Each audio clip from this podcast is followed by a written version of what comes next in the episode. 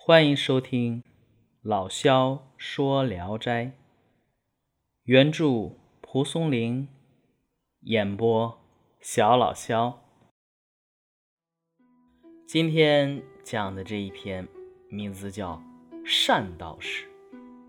有一位韩公子，是县里世代显贵人家的子弟。有那么一位姓善的道士，擅长变戏法。韩公子啊，就特别喜爱这些杂耍呀、技艺呀，就把这个单道士啊当座上宾请到家里。不过，单道士往往和客人们一起坐着或站着的时候啊，眨眼之间就能消失的无影无踪。韩公子就希望单道士，嗯，能把这种秘法，哎，传授给自己。但这个单道士啊，不肯。韩公子执着的恳求单道士说：“我不是吝啬我的法术，而是恐怕呀，败坏了我们这一行当的德声。法术啊，不同于其他，传授给君子尚还可以。”若传授给小人，哎，小人就会利用隐身法去盗窃他人的财物。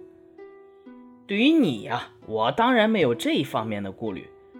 但是你一旦出门见到美女，就爱不自禁施展隐身法，要潜入人家的闺房，我这岂不是助长邪恶而放纵淫行吗？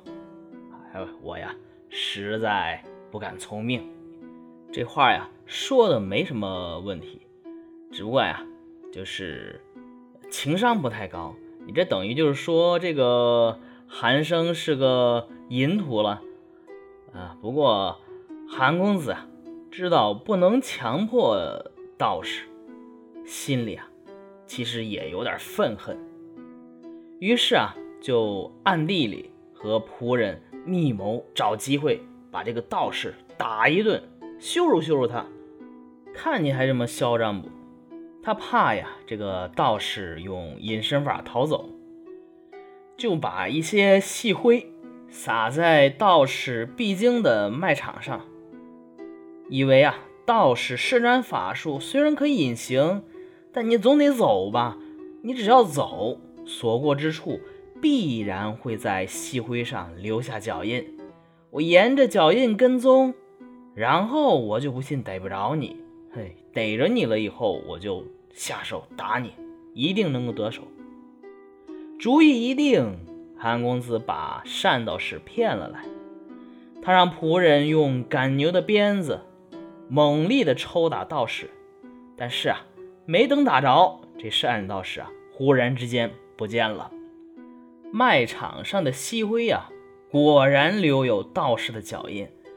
韩公子的家仆跟着脚印又是一阵乱打，顷刻之间呢，这脚印儿啊就乱了，一乱，众人就失去了目标。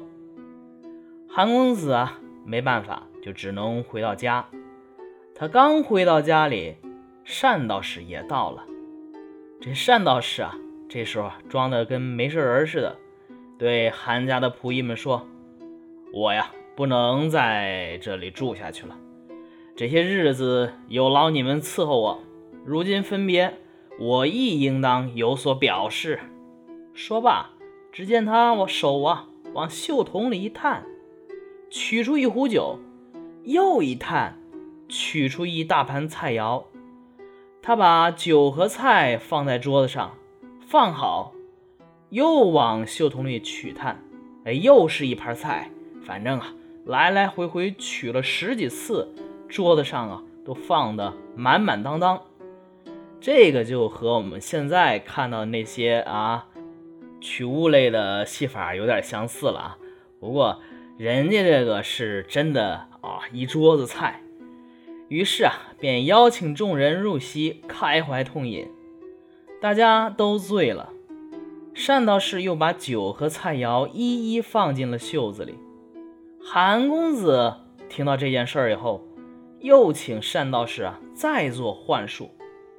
这单道士啊，在墙壁上画了一座城，然后用手一推，这城门开了。于是单道士就将包裹的衣服、箱子里的东西全部都扔到这城门里边，然后啊，转身一拱手道别：“我走了。”纵身跳到城里，城门于是合上，道士顿时不见了。这时候韩生在想找这个道士，哼，哪有人呢？只有一面墙。后来呀。听说单道士在青州的集市上，教儿童们呢，在这个手心里画圆圈用这就是用这个墨水啊，往手心里画一个黑圈碰见人就开玩笑的一甩，抛出去，不管这个所抛的地方在哪儿，无论是在脸上还是在衣服上，这个黑圈啊，就从手掌里拖出去。烙印在所抛向的地方。又听说他善于房中术，能够让他下边的，就是那个生殖器吸吮烧酒，而且啊，喝的还不少呢，可以喝进一杯，也不能叫喝尽一杯，可以吸尽一杯。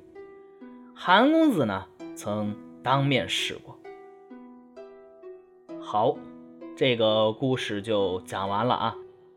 又是这个韩生，韩公子，呃，不知道大家有没有记得以前讲过一篇名字叫《道士》，那里边啊，主人公也是一个道士和韩生。这个韩公子啊，大概就是那一个道士里边的韩生，应该是一个人。但善道士是否是道士片里边的相同的道士，这就不得而知了。总之啊，在韩公子家这个清客当中啊，有道士。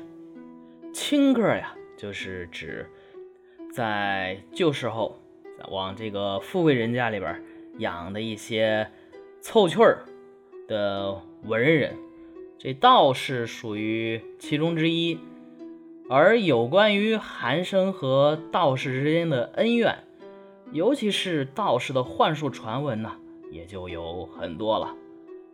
本片虽然与道士篇都是谈幻术，呃，反映了这个主人与豢养的道士之间啊日久生隙，终至决裂的故事。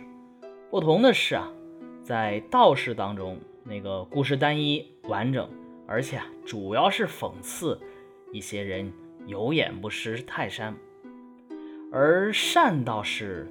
呃，就零零碎碎的记述了一些善道士的三两件幻术，其中较为详细的是善道士拒绝了韩公子学习隐身术的要求。